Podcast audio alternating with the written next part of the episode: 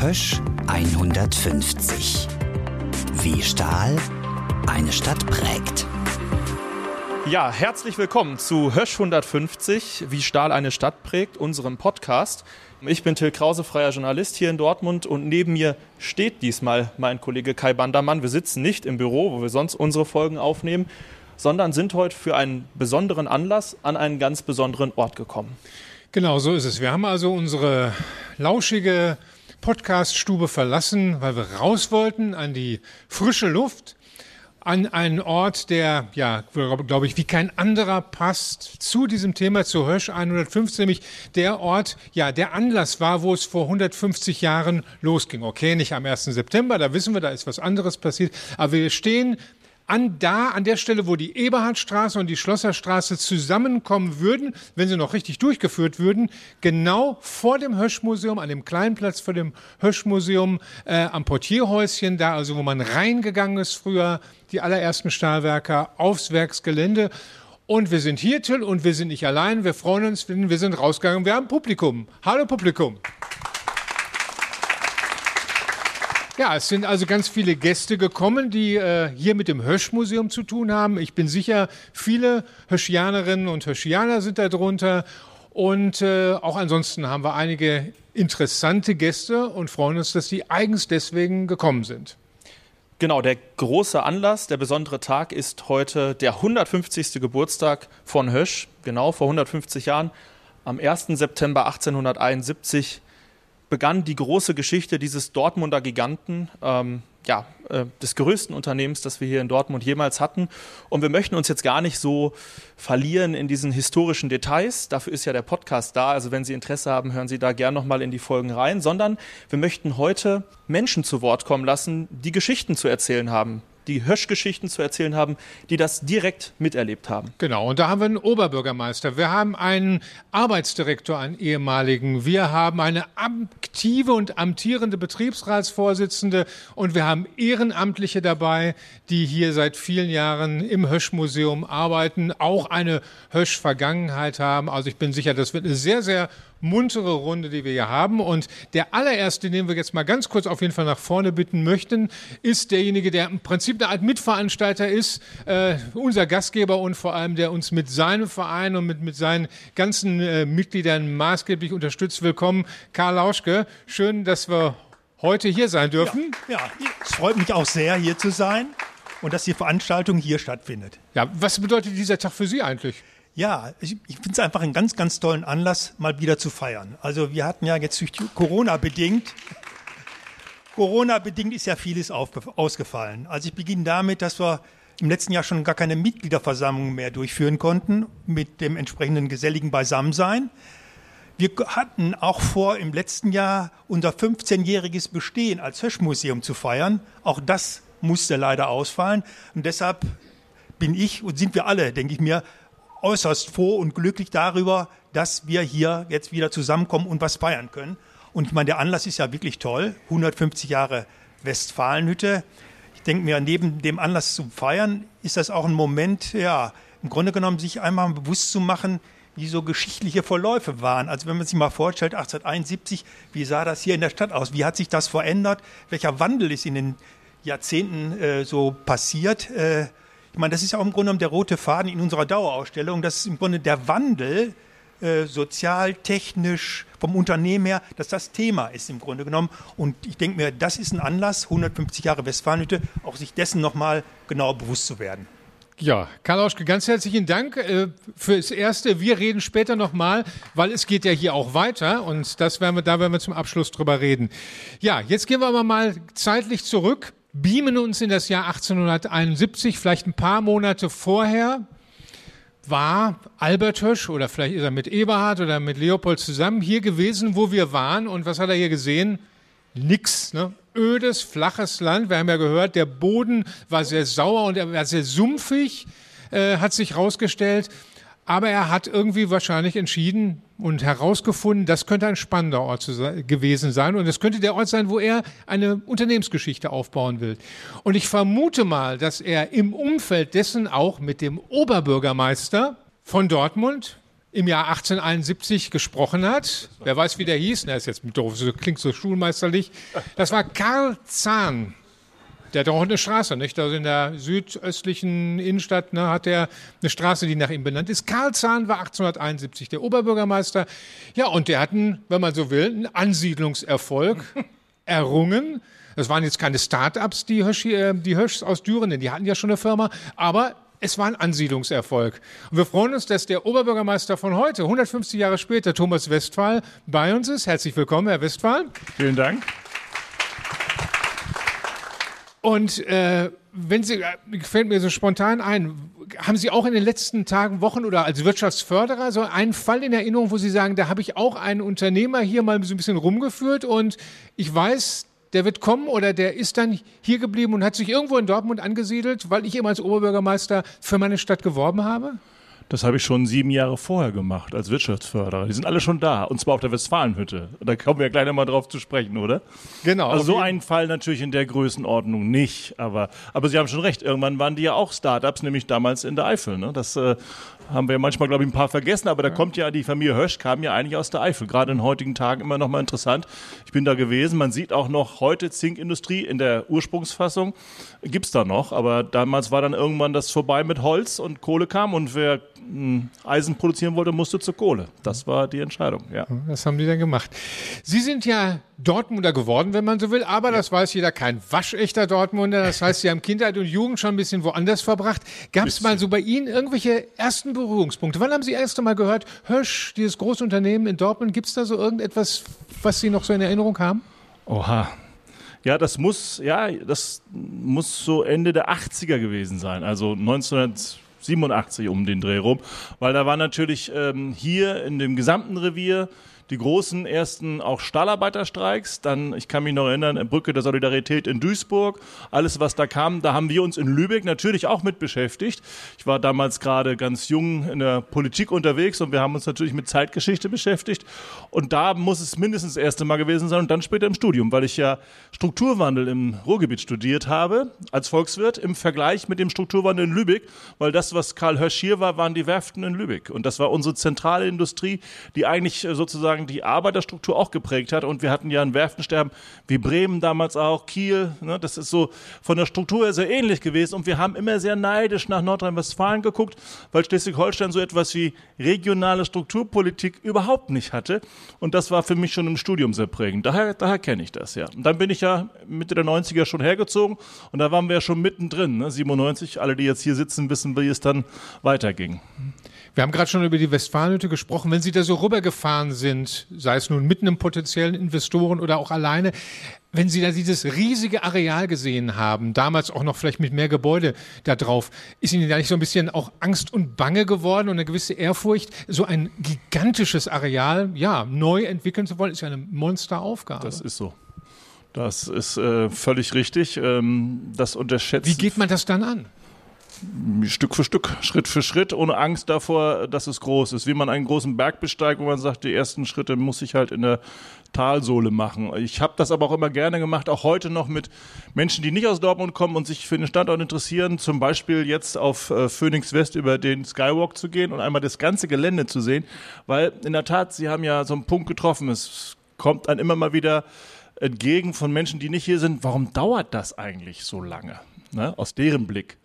Ähm, warum ging das nicht schneller mit Neuansiedlung und so weiter? Und wenn man dann da steht und sagt, hier, guckt euch das an, dann verstummen die sofort, weil sie sich äh, dann erst vorstellen können, was das eigentlich für eine Dimension war und was das bedeutet, erstmal das ja auch geordnet zurückzubauen, also mit all den Konflikten, das ist ja alles schon wieder vergessen fast, ja, und dann zu sagen und das geordnet wieder neu zu bauen und nicht irgendwie hektisch zu werden. Das verstehen die dann besser. Ich auch damals, ja.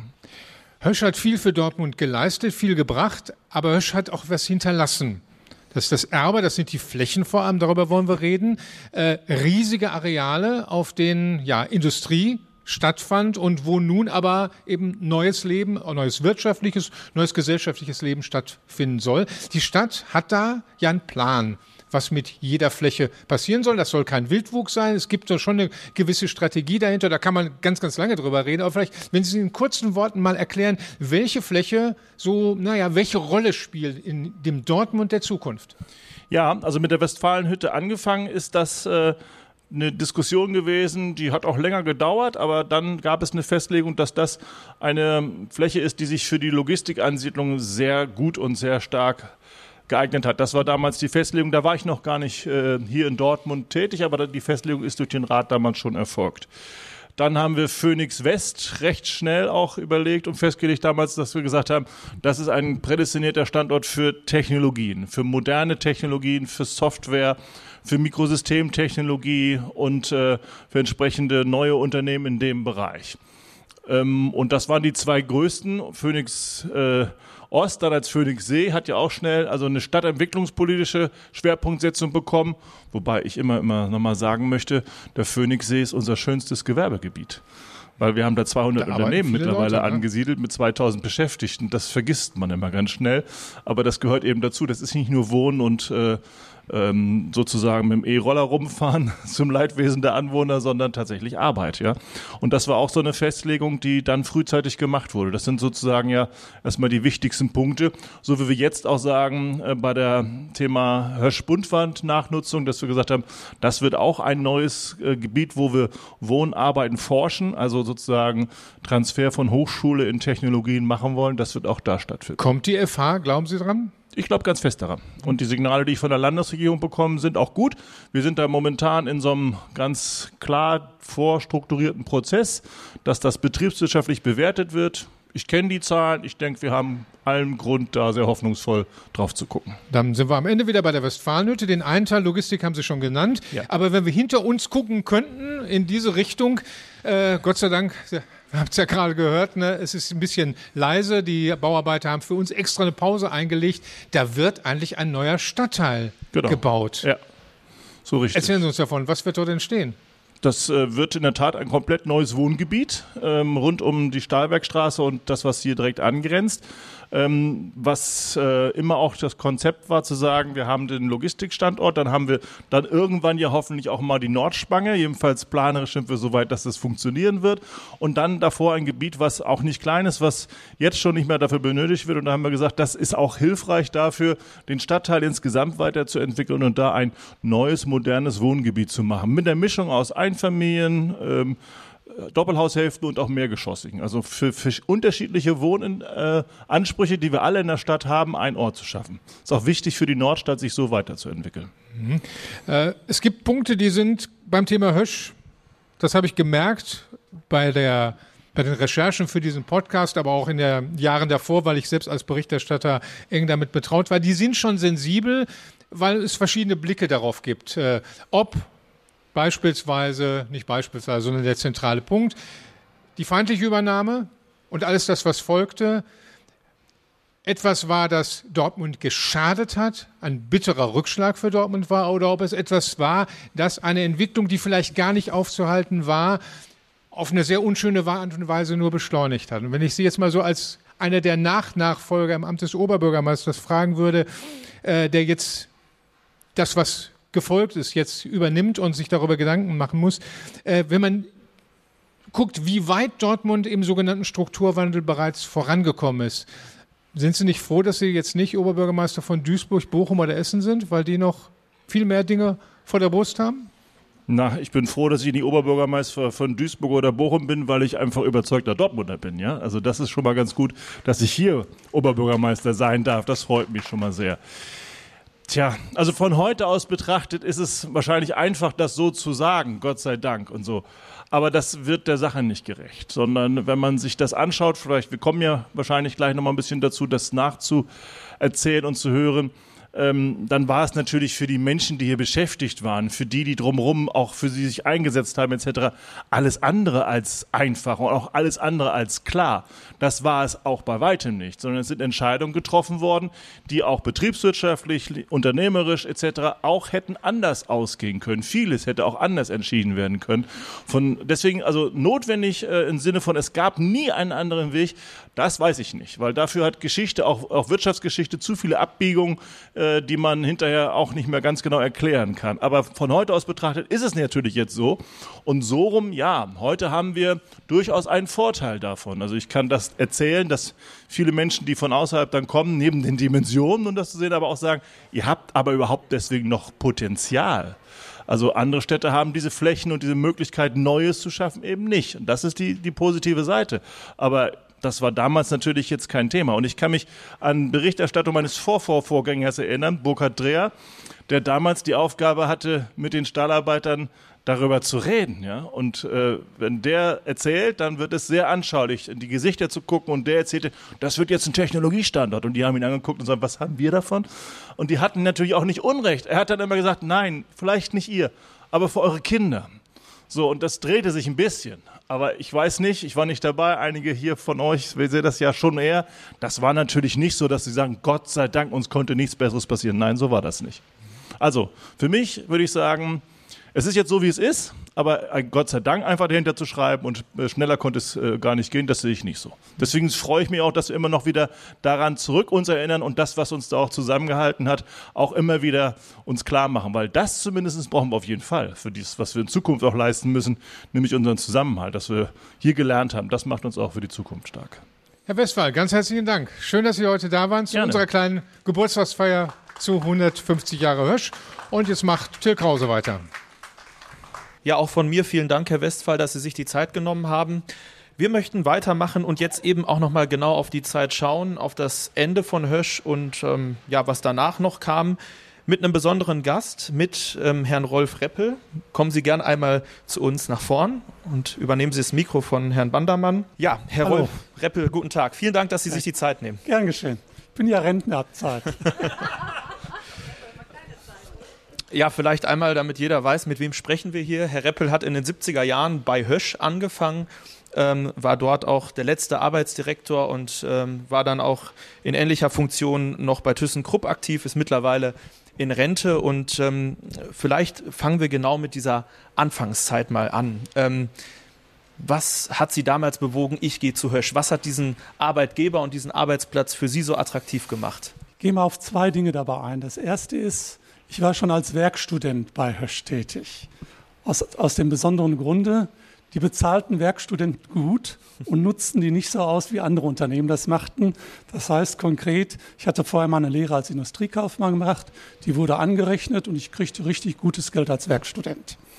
Und kriegte dann auch ein kleines Stipendium. Und damit komme ich zum zweiten Grund. Dann bin ich nachher zu Hösch gegangen, 73. Dann brauche ich das Stipendium nicht zurückzuzahlen. Aber viel wichtiger war, Damals war gerade auch erschienen das 100-Jahr-Buch Zürich mit dem Slogan Aufbruch ins Revier, Aufbruch nach Europa. Und das war genau, ich sag mal, ein Slogan, die junge Menschen meiner Zeit angemacht hat, mit Willy Brandt noch als prägnantesten Vertreter und Aufbruch nach Europa. Da passte das genau mit Estelle für mich in diese Denke, in diese politische Schiene rein. Dass das dann nicht immer so gekommen ist und so viel Freude gemacht hat, wie man sich das als junger Mensch gedacht hat, ist eine andere Sache. Es kamen Krisenjahre für diesen Dortmunder Giganten, der immer kleiner wurde und am Ende nicht mehr da war im Grunde. Ähm, und die haben Sie miterlebt. Ähm, erzählen Sie mal aus von der Zeit, wie war das damals, emotional vor allem für Sie? Ja, also äh, zunächst einmal kam mit mir der Erfolg. 73 kam ich und 74 war das einzige Jahr im Stahlbereich, wo mal richtig satte Gewinne gemacht wurden. Da dachten alle, es geht jetzt, geht jetzt bergauf. Und im Grunde genommen kam dann mit bestimmten Schwankungen eigentlich immer nur eine Krise jagte dieselbe so ungefähr, sodass man zwischenzeitlich kaum Zeit hatte, äh, genug Luft zu holen, um die Weichen für die Zukunft zu stellen. Und das war dann auch eigentlich äh, das Prägende, dass in den Krisenzeiten natürlich auf die Krise reagiert werden musste und insofern auch immer es mit Krisenbewältigung mit Personalabbau einherging. Und Personalabbau bedeutet natürlich immer Einschnitte, bedeutete für Hösch aber in besonderer Weise auch, dass diese Konzepte, die eben nicht nur äh, Krisenbewältigung beinhalteten, natürlich auch in großer Diskussion standen und mit den Betriebsräten äh, sehr stark diskutiert wurden und von ihnen auch unter anderem durch ihre Demonstrationsfreudigkeit und Demonstrationsgewalt, will ich mal sagen, äh, durchaus beeinflusst wurden. Und äh, wenn man da mal so die einzelnen Konzepte durchgeht, die es in den 70er und 80er Jahren gegeben hat, dann war das schon ein, ein ständiges Auf und Ab. Aber es war, glaube ich, bei Hösch in besonderer Weise dadurch gekennzeichnet, dass wir, ich sage das mal so, im Rahmen, der, im Rahmen und im Geiste der Montanmitbestimmung doch Vertreter hatten, die diese Krisensituationen bewältigen konnten. Das heißt, wir hatten hier bei Hösch in den 70er und 80er Jahren, 78er gekommen, Alfred Hese als Arbeitsdirektor. Für mich eine der herausragenden Akteure in der Montanmitbestimmung, der gemeinsam mit dem Vorstand und mit den Betriebsräten, den Arbeitnehmervertretern es doch immer wieder geschafft hat, Konzepte, die auch wesentlich Personalabbau beinhalteten, trotzdem umsetzbar zu machen, weil ein Slogan hatte er und das war, glaube ich, das Entscheidende dabei. Er hat immer zusammengedacht, Krisenbewältigung und Zukunftssicherung. Kurt Schrader hat das auch gedacht, er hat dann aber das anders ausgedrückt. Er hat gesagt, wo abgeholzt wird, muss auch aufgeforstet werden. Ne? äh, äh, das waren also dann Akteure, die diese Dinge doch sehr gut gestaltet haben und auch zu einer gewissen, gewissen Aufbruchstimmung nach jedem, nach jedem Einschnitt immer führten und damit auch zu personalpolitisch interessanten Maßnahmen führten. Jetzt aber vielleicht noch mal mehr auf äh, ja die Gefühlsebene, weil das ja doch ein großes Thema war. Ich selbst äh, lebte da noch nicht 1991, 92, aber es kam zu dieser feindlichen Übernahme. Ähm, was war das für ein Tag? Wie, wie haben Sie von der Nachricht erfahren? Wie ging es Ihnen? Die feindliche Übernahme durch Krupp war ja das erste und vielleicht auch das mildere Vorgehen noch, obwohl die, die Art und Weise, wie es geschah, war natürlich schlimm. Ich weiß, wir kriegten morgens einen Anruf von der Sekretärin des Arbeitsdirektors, Johann Noll damals, kommt mal alle zusammen, ihr Führungskräfte des Personalbereichs, Krupp kauft uns. Unglaublich. Ja, und dann ging es also relativ schnell. Da waren aber auch die Demonstrationen gewaltig. Ich erinnere mich hier, äh, hier vor der, vor der Eberhardstraße standen, glaube ich, damals 6.000 oder 7.000 Leute. Äh, Werner Nass rief der Dallas im Ruhrgebiet aus. Und äh, das waren schon aufgeheizte Stimmungen, wo man auch sehr gut wahrnehmen konnte, welche Einschnitte das für die, für die Belegschaftsmitglieder eigentlich hatte. Und Sie haben das ja aus einer besonderen Perspektive mitbekommen, also vor allem auch diese großen Protestbewegungen, äh, nämlich eher aus der, ich sag mal, Managerperspektive, äh, Chefperspektive, Führungskräfteperspektive. Ähm, wie hat man darüber gedacht, über diese großen Protestbewegungen? Hat das richtig auch Druck gemacht? Ähm, äh, also jetzt mal unabhängig auch von der feindlichen Übernahme, sondern in den 70ern, 80ern gab es ja auch große ja. Proteste. Wie war das, wenn Zehntausende Stahlwerker in Dortmund auf die Straße gegangen sind? Also äh, ich meine, das ist völlig klar. Das war hier in Dortmund, das war ja im Grunde genommen eine Hochburg der, äh, der Montanmitbestimmung. Es waren schon gewaltige und, man muss das sagen, auch wahnsinnig gut organisatorisch vorbereitete und politisch bekannt gemachte Aktionen. Und insofern gab es im, im Grunde genommen immer einen Druck, den man gar nicht vernachlässigen konnte, einerseits auf die Politik, aber auch auf das Unternehmensmanagement. Das Problem war, dass man immer dann einen Weg finden musste, wie man gemeinsam aus der ganzen Klamotte herauskommen konnte. Und äh, das geht im Grunde genommen immer nur dann, wenn die Akteure letztendlich auch eine gewisse Wertschätzung untereinander haben und dann nachher sagen, so können wir es machen, da haben beide Seiten was von und dann setzen wir das auch um. Und das war, glaube ich, auch eine ganz besondere Auszeichnung der Mitbestimmung bei Hösch.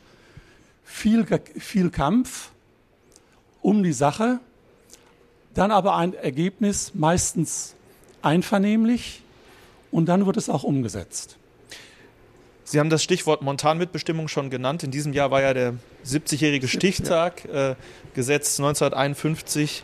Ähm, welche Rolle spielt Montanmitbestimmung heute noch? Brauchen wir die überhaupt noch? Wir sehen ja, äh, die Stahlbranche ist gar nicht mehr so groß, wie sie damals war. Also äh, im Moment gibt es noch 18 Unternehmen, die der Montanmitbestimmung unterliegen. Das war mal viel, viel, vielfaches davon. Ähm, ich halte das für, für schade.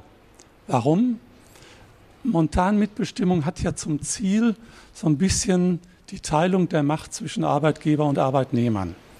Ob das immer ganz gelingen kann, ist eine andere Frage. Aber es bringt durch die Zusammensetzung im Aufsichtsrat und durch den neutralen, durch den neutralen Mann, zwingt es im Grunde genommen bei großen Unternehmensentscheidungen zu einem einvernehmlichen Ergebnis. Das heißt, die eine Seite kann nicht die andere überstimmen. Und das ist schon ja praktisch ein institutioneller Zwang zum Kompromiss. Das heißt, dabei gibt es da nicht immer Sieger und Verlierer zwischen Arbeitgebern und Arbeitnehmern, sondern sie müssen sich ja geeinigt haben. Und ich habe mal ein Interview mit Olaf Sund, mit Olaf Sund geführt. Der war damals äh, äh, neutraler Mann im Aufsichtsrat bei, bei Stahl, äh, Stahl. Der sagte mir, hat, hat mir unheimlich imponiert und hat mir gesagt, ich bin nicht der Mann, der Pattsituation auflösen soll, sondern meine Aufgabe ist es, als neutraler Mann so zu moderieren, dass beide Seiten sich aufeinander zubewegen können. Und wenn das insgesamt übertragen wird auf die Zusammenarbeit zwischen Arbeitgebern und Arbeitnehmern, als auch in der Arbeitnehmerschaft äh, gemeinsam, dann ist das, glaube ich, eine Errungenschaft, die man nicht aufgrund des Niedergangs der Stahlindustrie in Deutschland aufgeben sollte, sondern die es eigentlich wert wäre, politisch wieder in Angriff zu nehmen. Dazu braucht man Mitstreiter. Ich habe in den letzten Jahrzehnten kaum eine Partei gesehen bei uns in Deutschland, die diesen, die diesen Weg entschieden gefordert hat. Und zum Abschluss noch, Sie sind Dortmunder bis heute, leben hier. Was ist von dieser Hösch-Identität, von dem, was Hösch war, vor allem auch äh, in der Art, wie die Menschen waren damals und bis heute sind. Was ist davon geblieben? Was nehmen Sie davon heute noch wahr? Ich sag mal, äh, wenn man sich in meinen Alterskreisen bewegt, ist das natürlich ein anderer, ein, ein Unterschied, als wenn man mit jungen Leuten spricht. Wenn ich mit jungen Leuten spreche, sagen die teilweise, wer ist denn Hösch? Obwohl Hösch ja immer noch rund 5000 Mitarbeiter, äh, ThyssenKrupp noch 5000 Mitarbeiter hier in Dortmund hat. Aber von den Alten kann ich immer nur sagen, die denken mit gewisser Wehmut, auch mit gewissem Stolz daran, äh, wie, das, äh, wie das bei Hösch gelaufen ist. Da will ich noch eine kleine Flanke schlagen zu dem, was der Oberbürgermeister sagte, als, ich, als Kai Wandermann fragte, sind Sie damit zufrieden, wie das alles so geworden ist? Ich glaube, dass industriepolitisch es sinnvoll ist, dass die, die Stahlunternehmen mehr miteinander kooperieren, als das in den 70er Jahren war. Ich hätte mir aber gewünscht, dass bei diesem Prozess Hösch eine etwas dominantere Rolle hätte spielen dürfen und nicht von den anderen überrollt worden wäre. Denn ich glaube, bei Hösch ist unternehmens- und personalpolitisch damals durchaus einiges äh, entstanden, was durchaus wert gewesen wäre, weiterzuentwickeln. Herr Reppel, ganz, ganz vielen Dank, dass Sie sich Danke die Zeit genommen haben. Und jetzt macht mein Kollege Kai Bandermann wieder weiter. Ja, wir haben schon gehört, es gibt verdammt wenig montan mitbestimmte Unternehmen in Deutschland. In Dortmund gibt es exakt eins.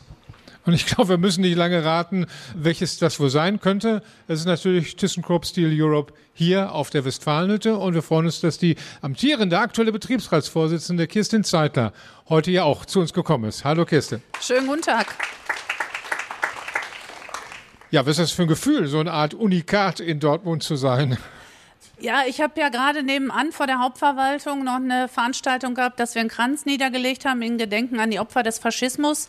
Und als ich da oben stand und auch bei den Gästen dann so den ein oder anderen erblickte, die mir große Fußspuren in meinem Berufsleben hinterlassen haben, ich möchte nur nennen Werner Nass und Hans-Otto Wolf, mit denen ich eng zusammenarbeiten durfte, als ich noch für den Betriebsrat gearbeitet habe oder halt auch hinterher gemeinsam als Betriebsrat. Und das macht mich ein Stück weit stolz, ein Teil dieser dieser Belegschaft zu sein, auch Höschianer zu sein. Du hast die Aktion schon angesprochen. Das äh, passt ja in etwa in das, was man häufig gehört hat, nicht? Dass diese Belegschaft, dass die, äh, als vor allem zahlenmäßig natürlich noch viel größer war, eben immer auch politisch gedacht hat. Die hat kommunalpolitisch gedacht, ich sage mal Rote Punktaktion. Äh, und ihr habt heute ja auch ein Zeichen gesetzt, äh, äh Internationaler äh, Friedenstag, äh, Weltkriegstag. Ähm, ist, ist das immer noch geblieben, dieser, dieses politische, auch dieser politische Auftrag, dieses politische Bewusstsein, nicht nur einfach Stahl produzieren, sondern auch ja, Bürger und politisch denkende Menschen zu sein? Ja, ich glaube schon, dass das für uns eine der wichtigen Traditionen ist, die wir auch gerne an unsere Auszubildenden, die heute ja auch ihren ersten Arbeitstag hier auf diesem Standort haben, die wir heute Morgen um 8 Uhr begrüßt haben dass das wichtig für uns auch als Betriebsräte ist, diese Tradition einfach weiterzugeben. Jedes Jahr am 1.9. hier rauszukommen und ein Zeichen zu setzen. Und ich glaube, wir sind auch immer, wenn irgendwelche Dinge in der Stadt passieren, präsent als IG Metall, als Betriebsräte und als Höschianer. Das ist uns eine ganz wichtige Tradition. Der Till und ich, wir machen diesen Podcast ja deswegen, weil wir einfach steif und fest behaupten, Hösch gibt es zwar vielleicht gesellschaftsrechtlich nicht mehr, aber dieses Unternehmen, der Geist dieses Unternehmens lebt weiter an verschiedenen Standorten und hier an der Westfalenhütte, an der wir sind, sowieso. Ähm, aber die letzten 30 Jahre, sagen wir so, waren nicht ganz einfach, zumindest für die Höschianer. Äh, es gab diesen Prozess, vielleicht kannst du uns davon ein bisschen zu erzählen, des Übergangs es war klar, insbesondere dann äh, nach 2001, als die Flüssigphase hier eingestellt wurde, äh, dass Kolleginnen und Kollegen den Standort wechseln müssen. Wie seid ihr da behandelt worden von denen, die damals ja noch die anderen waren? Äh, seid ihr unter die Räder gekommen oder sind die Dortmunder Heschianer schon ganz fair und gut behandelt worden in dem, was dann kam? nach 2001 insbesondere? Ja, ich denke so ein bisschen sowohl als auch. Ähm, die, die übergegangen sind, und wir haben ja mehr als 6000 Leute auf die Reise geschickt, nämlich versetzt nach Duisburg und auch an andere Standorte. Und die Höschianer sind da schon auch aufgefallen. Die sind dadurch aufgefallen, und man mag es glauben oder nicht, aber es ist die Realität, dass die sich morgens mit Handschlag begrüßten. Die anderen in Duisburg, die haben vielleicht Guten Morgen in den Raum gesagt, das war aber auch alles. Höschianer teilen ein Stück weit ihr Leben miteinander. Ich bin gestern Abend hier aus der Hauptverwaltung rausgegangen, habe mich nochmal umgedreht und habe gedacht, ja, so ein Stück zu Hause. Das ist einfach Familie und so sind wir da auch übergegangen. Und wir sind an vielen Stellen einfach aus aufgefallen als die, die mehr zusammenhalten. Und wir sind, denke ich, gut aufgenommen worden an vielen Stellen. An einigen Stellen war es nicht ganz so einfach. Es sind auch manche heulend hier wieder hingekommen zu Betriebsräten und haben gesagt, ich werde da verrückt. Die sagen sich guten Morgen, die teilen sonst gar nichts miteinander und man verbringt, wenn wir alle mal zurückgucken in unser Arbeitsleben, hier mehr Zeit miteinander als manchmal zu Hause. Da schlafen wir einen Großteil der Zeit. Aber du und auch viele andere haben mir erzählt, dass auch die, die Mentalität, die Einstellung zur Arbeit, die Kultur, eine ganz andere war. Und da sind die dann in Duisburg und in Bochum plötzlich also ja vor, Wände gelaufen und waren ganz erstaunt, dass dort bestimmte Dinge ganz anders gehandhabt werden. Erzähl davon. Genau, das ist ein guter Hinweis. Die hatten halt in, bei Thyssen ganz andere Hierarchien, als wir sie hier jemals gewohnt waren. Hier durfte jeder, der irgendwo, ich sag mal, in seiner Reparaturschicht dabei war, eine Anlage zu reparieren, auch frei entscheiden, was muss da jetzt hin, was muss ich austauschen, wie mache ich das. In Duisburg brauchte man dafür in drei Durchschlägen erstmal den Meister irgendwie, der dann da Entscheidungen trifft und dann womöglich noch wieder einer, der da drüber war.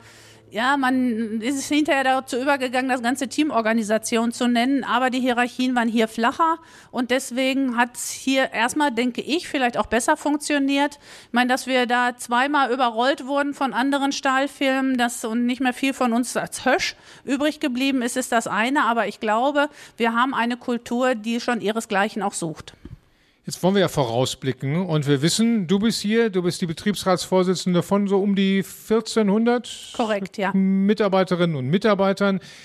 Und ihr wollt natürlich auch nicht weg. Wie siehst du es? Hat dieser Standort, hat diese Westfalenhütte, wenn auch vielleicht räumlich ein bisschen zusammengeschrumpft, ne, weil ja Amazon und die anderen äh, sich da breit gemacht haben und auch Arbeitsplätze neu gebracht haben. Aber habt ihr auf dem, was übrig geblieben ist, an Westfalenhütte, habt ihr da eine Zukunft?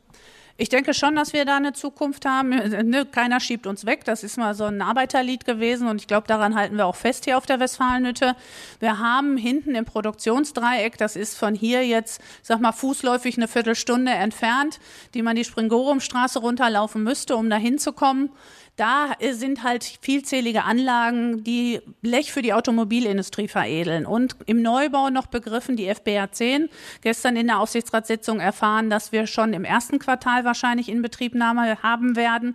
Wir haben ein bisschen Zeit rausgeholt und können dann eher da dann auch Bleche produzieren, die nochmal andere Abmaße, besondere Abmaße für die Automobilindustrie haben. Und ich denke, dass das unsere Zukunft ist, nämlich die Feuerbeschichtungsanlagen. Da hat ThyssenKrupp richtig viel Geld investiert, ne, in die FBA 10. Da hat die richtig viel Geld investiert. Es musste auch ein bisschen mehr Geld investiert werden, weil in der Planung sind wir manchmal nicht so gut. Das hat man ja auch in anderen Ländern gesehen, wo wir meinten, investieren zu wollen. Will da gar nicht näher drauf eingehen an dieser Stelle. Aber ja, wir haben richtig Geld in die Hand genommen als Unternehmen da für die Zukunft dieser Stadt auch einen guten Beitrag zu leisten. Kirstin, ganz herzlichen Dank. Schönen Gruß an all die Kolleginnen und Kollegen, Das die den gerne. Standort Westfalenhütte, den Ursprungsort von Hösch, wo es vor 150 Jahren losging, weiter am Leben halten. Dankeschön, Dankeschön. Zeitler. Danke.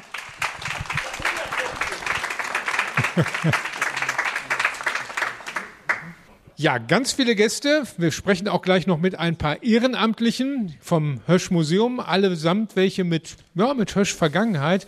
Aber Till, wir haben auch einen anderen Geburtstagsgratulanten, wenn auch nicht persönlich hier, aber wir haben ihn, wenn man so will, in einer Art Grußbotschaft. Das ist ein Dortmunder, ein relativ bekannter Dortmunder, der auch starke Hösch-Bezüge in seiner Biografie hat. Und äh, Till, sag ein bisschen was zu ihm und dann hören wir sein Grußwort. Ja, wir haben uns mit Dietmar Berg getroffen, äh, bekannter Tatortkommissar aus Köln, ähm, der ja hier in Dortmund aufgewachsen ist, der diverse Hösch-Bezüge tatsächlich hat, äh, die auch noch gar nicht so äh, bekannt sind und der auch ähm, Gast in einer Folge sein wird äh, in den nächsten Wochen. Und wir haben eben von ihm auch hier, weil er die Bedeutung dieses Unternehmens ähm, sehr hoch einschätzt, ja, eine kleine Grußbotschaft, die wir gerne mit euch, mit Ihnen teilen möchten. Der Stolz darf bleiben, dass hier diese Stadt so viel zu erzählen hat. Diese Tradition, die wirst du auch nicht rauswaschen aus den Leuten, weil ich glaube ja daran, dass seit Hösch eben hier das Licht ausgemacht hat, gibt es ja trotzdem noch sehr, sehr viele Männer und Frauen, die da gearbeitet haben, die da vielleicht auch ihren letzten Arbeitstag hatten und so. Und das prägt ja die Leute weiterhin mit. Die haben ja alle Kinder und Enkel. Und ich glaube, dass das in so einem kollektiven Gedächtnis von so einer Stadt sowieso drin ist. Auch wenn unsere Stadt mittlerweile eine große, moderne Stadt geworden ist mit einer Uni, die zu meiner Schulzeit erstmal anfing zu wachsen. Und jetzt auch noch viel andere Leute hier mit in die Stadt bringt und viel andere Sachen dazugekommen sind und sich dieser berühmte Strukturwandel ja da ist. Und du hast trotzdem, wenn du sagst, du sprichst zehn Leute auf dem Westen Helwig an und sofort hast du drei alter Hirschianer bei dir, das ist doch schon Hammer eigentlich, ne? Das ist doch schon irgendwie irre. Ich finde es großartig, dass ihr das macht. Erstmal auch so ein Podcast für diese Zeit und äh, einfach mitzukriegen, was, was hier in, hinter dieser Stadt alles steht eben nicht nur, nicht nur der Fußball und die leckeren Bierchen, die es ja fast alle nicht mehr gibt, sondern eben halt den Arbeiter und die Kraft, die dahinter gestanden hat, also auch der, äh, körperliche Arbeit. Und äh, ich sage, das, sind, das ist so ein Bewusstsein, was man vielleicht gar nicht, gar nicht oft genug oder so. Da hoffe ich so ein bisschen auf, auf der, das Schulwesen hier in unseren Städten im, im, im Ruhrgebiet, dass man das weiterbringt, ja, bei den Kids, wo man hierher kommt. Also auch den Zugezogenen natürlich. Aber alles, was irgendwie eine Oma, eine Opa aus, aus dem Ruhrgebiet hat oder aus Dortmund, sollte darüber Bescheid wissen. Weil das ist schon, schon echt ein Fund. Also muss man einfach wissen. Also das, ich glaube, diese Bezüge haben manche, manche zwischen Hamburg oder sagen wir mal zwischen Husum und Passau nicht unbedingt. Ja? Deswegen schön, dass ihr das Lagerfeuer schürt für, für Hösch. Für Galahösch. Ja, soweit zu Dietmar Bär. Und äh, wer noch mehr erfahren möchte zu seiner Verwandtschaft, äh, die bei Hösch unter anderem gearbeitet hat, zu spannenden Anekdoten äh, aus seiner Jugendzeit, als Hösch hier noch der riesige Gigant in Dortmund war, der kann gerne in die nächste Folge Ende September reinhören. Und jetzt möchten wir weitermachen, ähm, ja, mit drei Ehrenamtlichen, die sich ganz intensiv engagieren, vor allem hier im Hösch-Museum, die die Erinnerungen an Hösch, an diesen Giganten wach halten.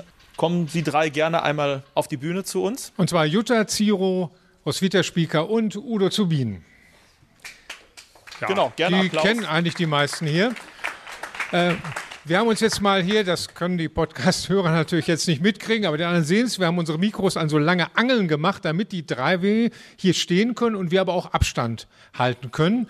Und ich glaube, nach dem, was Dietmar Bär gesagt hat, äh, macht es am ehesten Sinn, die Jutta Ziro zu fragen, denn sie ist äh, ja von ihrer Biografie her früher Rektorin an einer Berufsschule gewesen, am Hansa-Berufskolleg in Unna, hat also auch viel mit der Ausbildung von jungen Leuten zu tun. Ich glaube, das liegt, die Frage liegt nahe, was Dietmar Bär da gerade gesagt hat. In der Jugend bestimmte Dinge zu verpflanzen. Was sagen Sie als Pädagogin dazu? Funktioniert das? Läuft das? Oh, ich glaube, dass das ganz wunderbar funktioniert äh, und zwar über ganz viele Institutionen. Das funktioniert natürlich auch über Schule, aber auch über Familie. Und äh, ich habe im Laufe meines äh, Lehrerdaseins zunächst mal ganz, ganz viele junge Leute äh, gehabt, die bei Hösch gelernt haben. Ich äh, äh, stamme selber aus dem Sauerland. Ich habe das erste Mal Hösch kennengelernt, den Schriftzug, als ich in der Grundschule bin. Da gab es noch sowas wie Heimatkunde. Und man lernte also im Umkreis von 50 Kilometern, was da so wichtig war. Und da lernte man natürlich auch das größte aller Unternehmen kennen äh, in der Zeit. Das war damals schon Hösch. Und nachdem ich dann studiert hatte und dergleichen und sagte, wo möchtest du denn eigentlich mal ansässig werden, da habe ich gesagt, ich gehe in jedem Fall ins Ruhrgebiet. Und äh, kam hier in Dortmund an der Schule an und hatte sofort mit Industriekaufleuten von Hösch zu tun, mit Betrieb, äh, mit äh, ähm, äh, Bürokaufleuten von Hösch zu tun. Es gab aber auch damals noch die Werkschule, mit denen wir dann in den 80er Jahren der großen Jugendarbeitslosigkeit äh, ganz, ganz viele Projekte gemacht haben, sowohl im kaufmännischen Bereich als im gewerblich-technischen Bereich, damit also junge Leute in Arbeit kamen. Äh, da bin ich seitens meiner Schule, damals war ich noch in Dortmund äh, äh, Lehrerin, äh, ähm, bin ich in ganz vielen Dingen befasst gewesen, auch verantwortlich befasst gewesen, äh, so etwas zu machen. Und äh, das Wichtigste ist mir immer gewesen, mit meinen Schülerinnen und Schülern das ganze Werksgelände zu besichtigen. Stückchen für Stückchen habe Da brauchen Sie dann aber ein paar Tage. Das ist ja, doch nicht an einem, an einem Ausflugstag war das aber nicht getan. Nein, ne? natürlich nicht. Aber ich sag mal, in, einem, im, in der Berufsschule sind die Schüler mindestens drei Jahre. Und man durfte ja früher doch eine Menge Ausflüge machen, sodass also, äh, das darf man heute auch noch, aber das ist nicht mehr ganz so attraktiv, glaube ich, für die Schüler. Ähm, äh, wir haben also das gan alle Werksgelände erkundet mit den mit den Schülern, gerade auch nicht nur mit den Berufsschülern, sondern auch mit den sogenannten Vollzeitschülern, wie wir sagen. Das heißt im kaufmännischen Bereich den Handelsschülern, den höheren Handelsschülern, den Wirtschaftsgymnasiasten, um einfach äh, äh, dieses Unternehmen, was die Stadt so sehr geprägt hat, auch von innen kennenzulernen und äh, ähm, äh, ja einen Eindruck zu gewinnen, was das Unternehmen je für Dortmund bedeutete damals und heute auch bedeutet hat. Und dann haben wir die Zeugnis, als das Höschmuseum gegründet war, haben wir die Zeugnisausgabe verlegt äh, ins Höschmuseum. Es gibt Gott sei Dank immer auch noch Berufskollegler, die kommen mit ihren Klassen. Und so habe ich dann für mich irgendwann gesagt, das ist nah, wenn du selber mal viel, viel mehr Zeit hast als früher, dann möchtest du dich da gerne engagieren. Ja, Zeugnisausgabe im Höschmuseum als Würdigung auch dieser, dieser schweren Berufe, dieser harten Arbeit. Udo Zubin äh, ist einer von denen, die diesen Job gemacht haben über Jahrzehnte ja. und jetzt davon auch im Hösch-Museum erzählt. Äh, ja, wenn du sowas hörst, äh, was, was, bringt das bei dir zum Klingen, wenn die Tätigkeit äh, ja, so, so gewürdigt wird auf diese Art und Weise? Das hört sich gut an. Aber wenn ich zurückdenke, meine Familie, das heißt mein Vater, äh, mein Onkel, mein Bruder, mein Schwiegervater, mein Schwager, wenn ich die Zeiten zusammenrechne, haben diese Familienmitglieder mehr als 250 Jahre hier auf dieser Hütte verbracht. So, ich bin, also ich hatte schon vorher Kontakt mit euch, mit elf Jahren, 1957, bin ich von der BKK nach Norderney geschickt worden, sechs Wochen. Das war mein erster direkter Kontakt zu dieser Hütte. Und das hat mir sehr gut getan. Fast alle Kinder und Jugendliche in meinem Alter, wir sind ja in Ruinen groß geworden. Wir hatten keine Thermopenfenster, sondern einfache Glasscheiben. Im Winter waren die vereist, also die meisten von uns hatten Keuchhusten, Erkältung. Also das war schon mal was Gutes. Ja, und dann nach meiner Schulzeit, ich bin in Kirchderne zur Volksschule gegangen, kam dann natürlich Berufswahl, wohin mein Wunsch war eigentlich Koch zu lernen. Da hat mein Vater gesagt, nein, das machst du nicht, du fängst auf Hütte an. Also bin ich 62 hier in der Kirchderner Straße in der Lehrwerkstatt angefangen. Wie wäre es mit Werksküche gewesen? Die war damals überbelegt. Zu der Zeit waren auch noch viele Frauen hier beschäftigt. Und das war schon mal eine Ausnahme, dass Frauen eben auch einen gut bezahlten Job hatten. Äh, Das gab es ja nicht überall. Die haben schon mehr verdient, als wie die Frauen, die bei RT oder Karstadt gearbeitet haben. Nun gut, ich fing 62 im April hier in der Lehrwerkstatt an, habe meinen Bauschlosser gelernt und nach meiner Lehre im 65 begann ich dann meine Berufslaufbahn im Stahlwerk 3, wo heute äh, die Deutsche Post ein Paketzentrum aufgemacht hat. So, danach äh, habe ich gesagt, weil ich sofort mit 18 Jahren Wechselschicht verfahren musste, habe ich nach einem halben Jahr gesagt, nee, das machst du nicht mehr. Das ist mir zu viel, Tag und Nacht zu arbeiten. Ich wusste gar nicht mehr, ob für Sonntag, Montags oder ähm, was für ein Wochentag, war nichts mehr. Da habe ich erstmal gekündigt und bin dann auf Versuchsstrecke angefangen in Derne. Danach kam dann meine Bundeswehrzeit, die musste ich auch noch abziehen.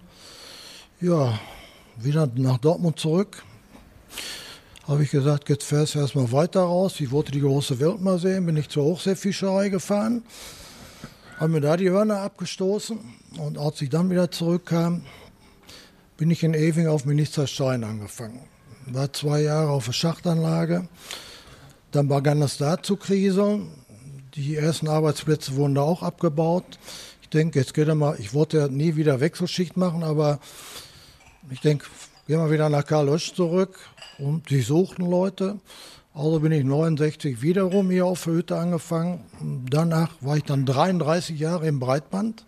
Diese ganze Anlage steht jetzt in der Nähe von Shanghai. Die ganzen Aggregate. Und was steht da drüben? Wir beide gucken mal in die Richtung. Ja, da das- hinten an den ganzen Leuten vorbei. ist da das ist, ne? letztgewalzte Coil, das letzte Call. wo ich auch noch dabei war. Und das war das Traurigste, was ich erlebt habe. 600 Kollegen standen da und sahen zu, wie das letzte Coil vom Haspel zur Straße gebracht wurde. Die Kollegen auf dem Stahlbau, die haben das Edelstahlschild da dran mit Datum und Tonnage angebracht. Und jetzt kam das Härteste, was ich erlebt habe. Da stand ein Chef von Thyssen und schaute sich das Coil an und sagte einfach so, was soll das? Das wollen wir doch noch verkaufen. Der Mensch hat kein Gefühl gehabt, gar nichts. Da standen 600 Kollegen, noch größer als ich, auch schwerer. Denen standen die Tränen in den Augen. Da habe ich gemerkt, was das für Unterschiede sind. Der hat die Euros, oder das war ja 2001, da waren es noch D-Mark, die D-Mark äh, ja, also nur gesehen. Und Udo, wenn du jetzt, äh, wir haben ja gerade gehört, es geht um äh, Bewusstsein schaffen bei jungen Menschen, die Rei äh, Besuchergruppen hier im Hirschmuseum. Du hast ja auch, glaube ich, Jugend- und Schülergruppen dabei. Deswegen Verstehen die überhaupt noch, was Wechselschicht ist, wie hart das ist, was ein Hitze-Arbeitsplatz bedeutet? Kannst du denen das vermitteln? Nicht ganz. Wir hatten voriges Jahr mal äh, vier Schüler hier aus dem Norden, äh, die meisten auch mit Migrationshintergrund. Die kamen mit ihren Lehrern, die hatten auch vorher schon mal eine Ausstellung hier arrangiert. Und die hatten dann einen Fragenkatalog. Einer der Fragen. Konnte man auf Nachtschicht oder Mittagsschicht auch schlafen? Ich sage es, so sozial war die Hütte nicht eingestellt. Ich meine, wenn es mal ruhiger war im Pausenraum, mal eine Viertelstunde oder 20 Minuten, das waren drin. So, äh, konnte man die Öfen nicht einfach abschalten? Und ich sage, das geht nicht. Man kann einen Hochofen nicht um 15 Uhr abschalten und am anderen Morgen um, um 6 Uhr wieder anfangen. Das geht nicht. Dann braucht man drei Monate, um den Ofen wieder neu zu bestellen.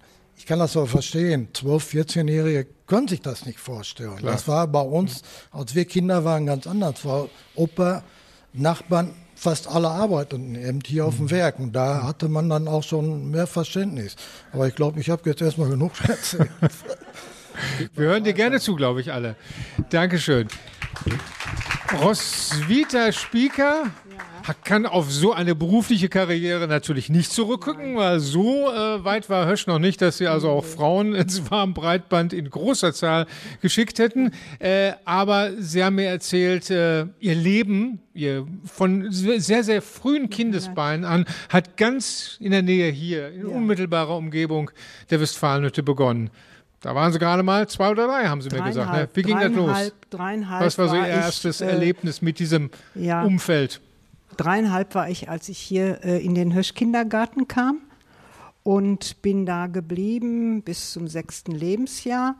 Und später wurde dann äh, auf dem, in dem Höschpark ähm, im Bereich des damaligen Sch- Planschbeckens, da wurde dann nochmal ein Gebäude errichtet, so habe ich das in Erinnerung, ein Flachbau.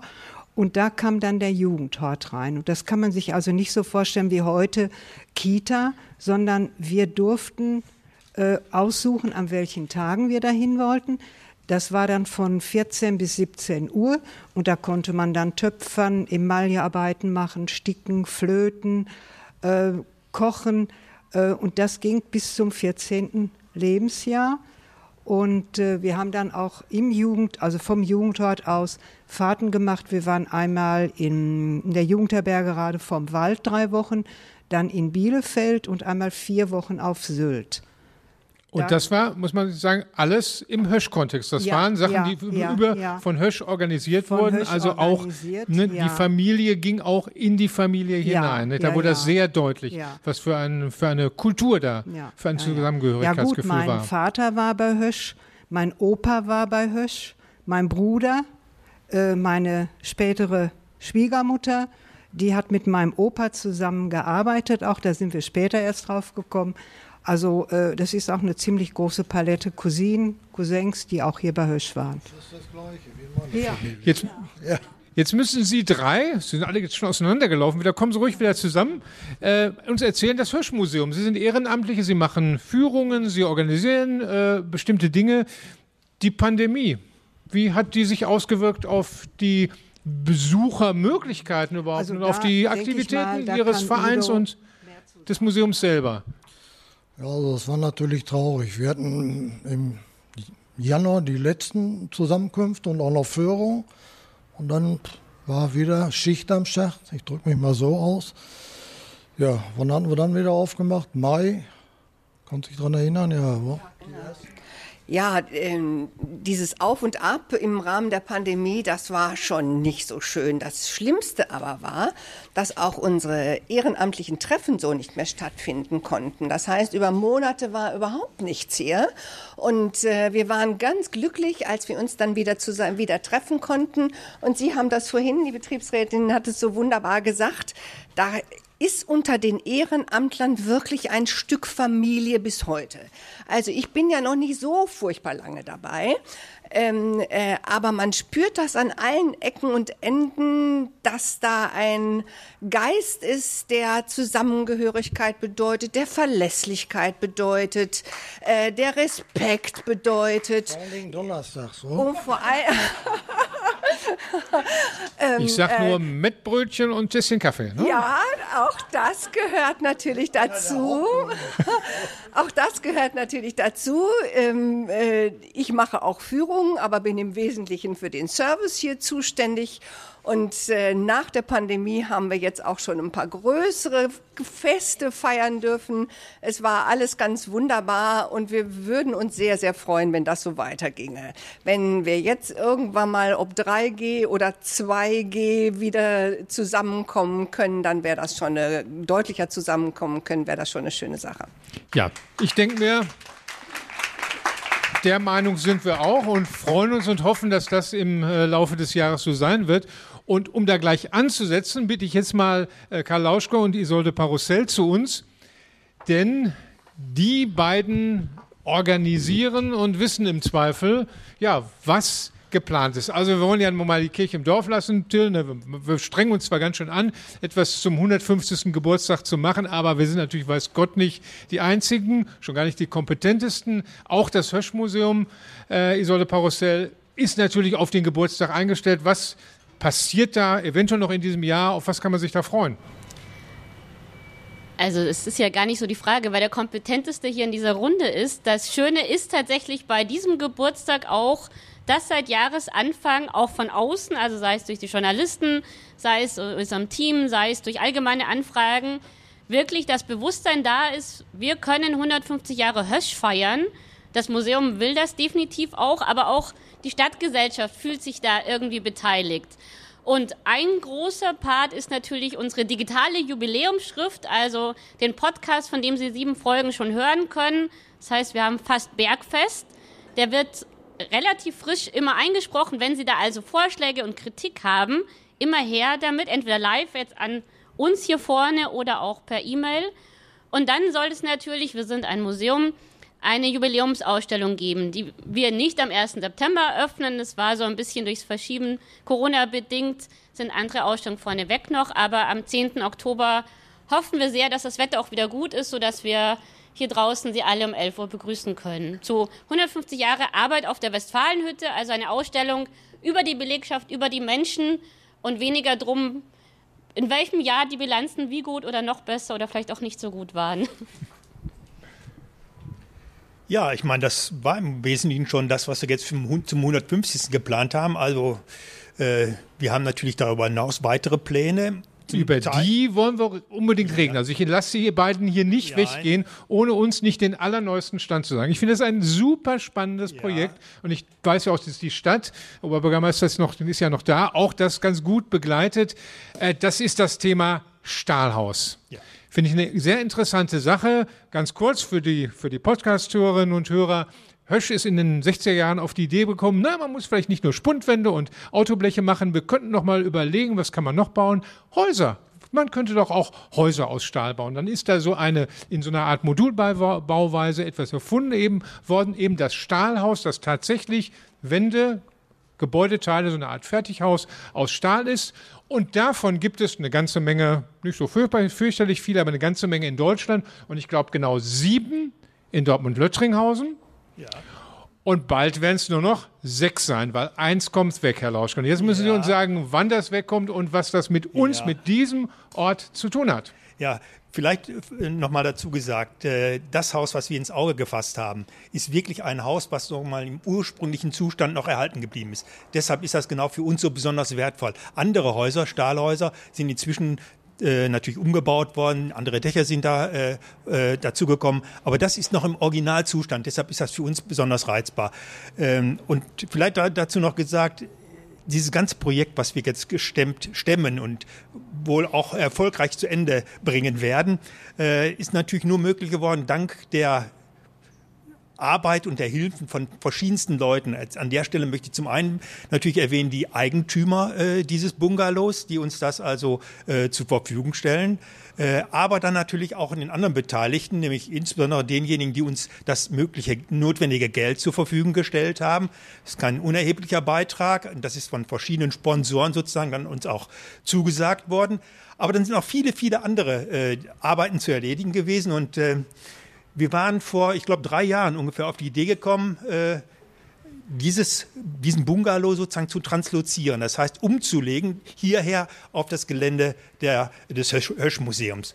Äh, wir hatten damals, als wir diese Idee hatten, äh, noch gar nicht so detaillierte Vorstellungen davon, was uns da erwarten, erwartet. Also da dachte ich an das, was äh, Rolf äh, Reppel gesagt hat, nämlich man beginnt dann Schritt für Schritt. Man merkt dann sozusagen, man hat Schritte sozusagen erfolgreich sozusagen überwunden und, und äh, erklommen und dann kommen die nächsten Schritte. Aber je erfolgreicher man dabei ist, desto mehr sozusagen Zuversicht hat man, desto mehr Mut hat man und äh, auch Durchhaltevermögen, das Ganze zu Ende zu bringen.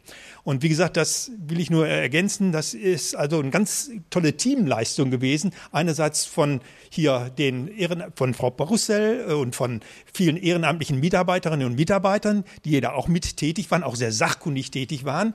Aber nicht unerwähnt bleiben sollen natürlich auch die Zusammenarbeit einerseits mit ThyssenKrupp und auch mit der Stadt Dortmund, die bei diesem sehr schwierigen äh, Projekt sozusagen uns doch sehr, sehr hilfreich äh, zur Seite gestanden haben, uns das noch weiter fördern. Aber jetzt mal konkret die Frage, wie es geht weiter. Genau. Ja, also wir, wir können sagen, die Finanzierung, die steht. So.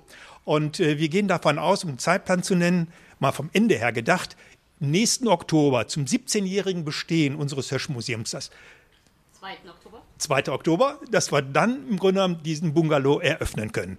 Im Oktober nächsten Jahres, also 2022. Das heißt, alles läuft vorher. Das heißt, äh, wir gehen davon aus, dass im Februar oder März sozusagen mit den Arbeiten begonnen werden kann. Das dauert dann äh, eine gewisse Zeit. Aber wie gesagt, dann müsste ja auch, wenn das aufgerichtet ist hier, äh, dieser Bungalow auf dem Gelände, dann müssen ja noch kleinere Reparation, Reparaturarbeiten und so weiter, Restaurationsarbeiten gemacht werden. Aber das wird zum Oktober, 2. Oktober fertig werden. Herr Lauschke, damit wir es richtig verstehen. Das heißt also, es wird hier in Dortmund im nächsten Frühjahr ein Haus, ja. das im Moment noch im Dortmunder Süden steht, irgendwo draufgepackt und wird durch die ganze Stadt wandern, bis hier über den Borsigplatz wahrscheinlich möglicherweise dreimal um den Borsigplatz rumfahren. Ah, okay. Dann kommt es aber die Stahlwerkstraße vielleicht hier runter und wird dann komplett als Haus hier wieder hingestellt. So ist das doch zu verstehen. Wo genau wird es sein? Was wird es eigentlich an äh, sozusagen an Funktion auch haben, Isolde? Also wir, wir, werden vermeiden, ein Korso zu machen. Ich glaube, da kriegen wir von diversen Seiten. Das ist so ein Riesenevent. Da sind wir dabei von den Medien. Ist es auch geschickt? ja. Vermutlich ist es auch geschickter über das Tor W4, also über Scharnost hierher zu kommen, als über W1 und äh, die Stahlwerkstraße. Das ähm, Haus wird, also ist L-förmig, es heißt L141, also hat einen L-Grundriss und 141 Quadratmeter, das ist die Werksbezeichnung, wird an den beiden Schenkeln geteilt, also in zwei Stücke mit einem Schwerlasttransport. Mit Sicherheit in den frühen Morgenstunden, also verfolgen Sie die Presse, stehen Sie früh auf, säumen Sie die Straßen. Hierher äh, transloziert werden wird hinter dem Höschmuseum, also auf dem Werksgelände, da wo wir, also wir schon, aber Sie alle noch nicht hin dürfen, weil es noch Werksgelände ist, aufgestellt werden, denn Sie haben es ja im ersten Beitrag von Herrn Westphal gehört, es wird ja städtisches Gelände und das ist das, was wir sehr schön finden. Es ist nicht nur eine Erweiterung unserer Großobjekte um das Museum, es ist eine Erweiterung des Museums, aber es wird Teil des neuen Stadtteils. Also wir haben 800 Wohneinheiten, einen Kindergarten, eine Schule, einen Park und in diesem Park steht dann unser kleines Stahlhäuschen, ist also Teil des öffentlichen Raumes. Und im Idealfall nächstes Jahr ab Oktober zu besichtigen. Ansonsten haben Sie Geduld und kommen im Mai 23. Das heißt, auch da wird dann der Zeitsprung gelungen sein, wenn in drei, vier Jahren vielleicht dieser Stadtteil entstanden ist, wird, wird man da viele neue Häuser sehen, neue Architektur. Aber es wird auch sozusagen ein Zeuge der Vergangenheit sein. Dieses Stahlhaus von 1964, 65, 65 ne, ja, wird spannend zu sein das dann äh, ja, sehen und beobachten zu können. Genau, also. Ja, ich würde mal sagen, Dankeschön Ihnen beiden. Wir drücken die Daumen und ich verspreche Ihnen, also dieses Ereignis werden wir in den Medien garantiert verfolgen. Also wenn ein Haus oder zwei Haushälften durch Dortmund reisen, da sind wir in jedem Fall dabei. Wir ja, alles Gute dafür, dass das gelingt und wir freuen uns darauf. Isolde Parussell, Karl Lauschke, herzlichen Dank. Ja, Till, jetzt haben wir unser Stündchen auch rum. Und fast alle unsere Podcast-Folgen sind ja ungefähr so eine Stunde lang. Also da brauchen Sie schon ein bisschen Geduld und Zeit, aber das haben Sie ja Zeit. Ne? Die muss man sich einfach und kann man sich ja nehmen, das dann zu hören. Vielleicht ja auch in einzelnen Portionen. Ja, und dann sind wir jetzt fertig und wollen uns, ja, was wollen wir sagen, bedanken. Natürlich, wie immer, bei Isolde Parussell, der Museumsleiterin, äh, die uns in allen Belangen unterstützt bei diesem Podcast, bei der Recherche, bei möglichen Gesprächspartnerinnen und Partnern. Vielen, vielen Dank, Isolde, und natürlich auch bei allen Ehrenamtlichen. Also erstmal, dass Sie, dass ihr alle heute gekommen seid, aber auch, dass ihr uns immer, dass Sie immer Zeit haben, sich die Zeit nehmen, von damals erzählen. Und ähm, ja, ohne all das wäre dieser Podcast nicht möglich. Genau, und äh, obwohl wir jetzt gerade erst die Mittagsstunde haben an diesem 1. September 2021, äh, sehe ich hier schon Bier. Und, und Sekt. Karl Hösch Bier und Sekt äh, auf den Tabletts und auf den Tischen stehen. Das heißt, äh, ja, wir haben ein Geburtstagskind. Da wird jemand heute 150 Jahre alt. Äh, der hat uns alle irgendwie auf eine bestimmte Art und Weise begleitet, wenn nicht sogar geprägt. Und ich glaube, da ist durchaus angemessen, dann auf ihn am Ende anzustoßen und ihn, ihn dieses Gebilde, diese Legende Hösch äh, hochleben zu lassen. Auf jeden Fall, das sollten wir alle gemeinsam gleich tun. Und äh, von unserer Seite, vielleicht bevor wir das machen, noch ganz kurz zwei Ankündigungen. Ähm, das war jetzt sozusagen, wie Isolde es gerade schon schön zusammengefasst hat, das Bergfest. Und wir machen eine kurze, aber nur wirklich nur kurze Pause und sind Ende September mit der nächsten Folge des Podcasts dann wieder da. Und dann genau. geht es auch regelmäßig weiter. denn wir wollen das ja wirklich dieses Projekt zum Abschluss bringen. Nochmal Dankeschön allen Beteiligten und ja, herzlichen Glückwunsch, Hösch! Happy Birthday!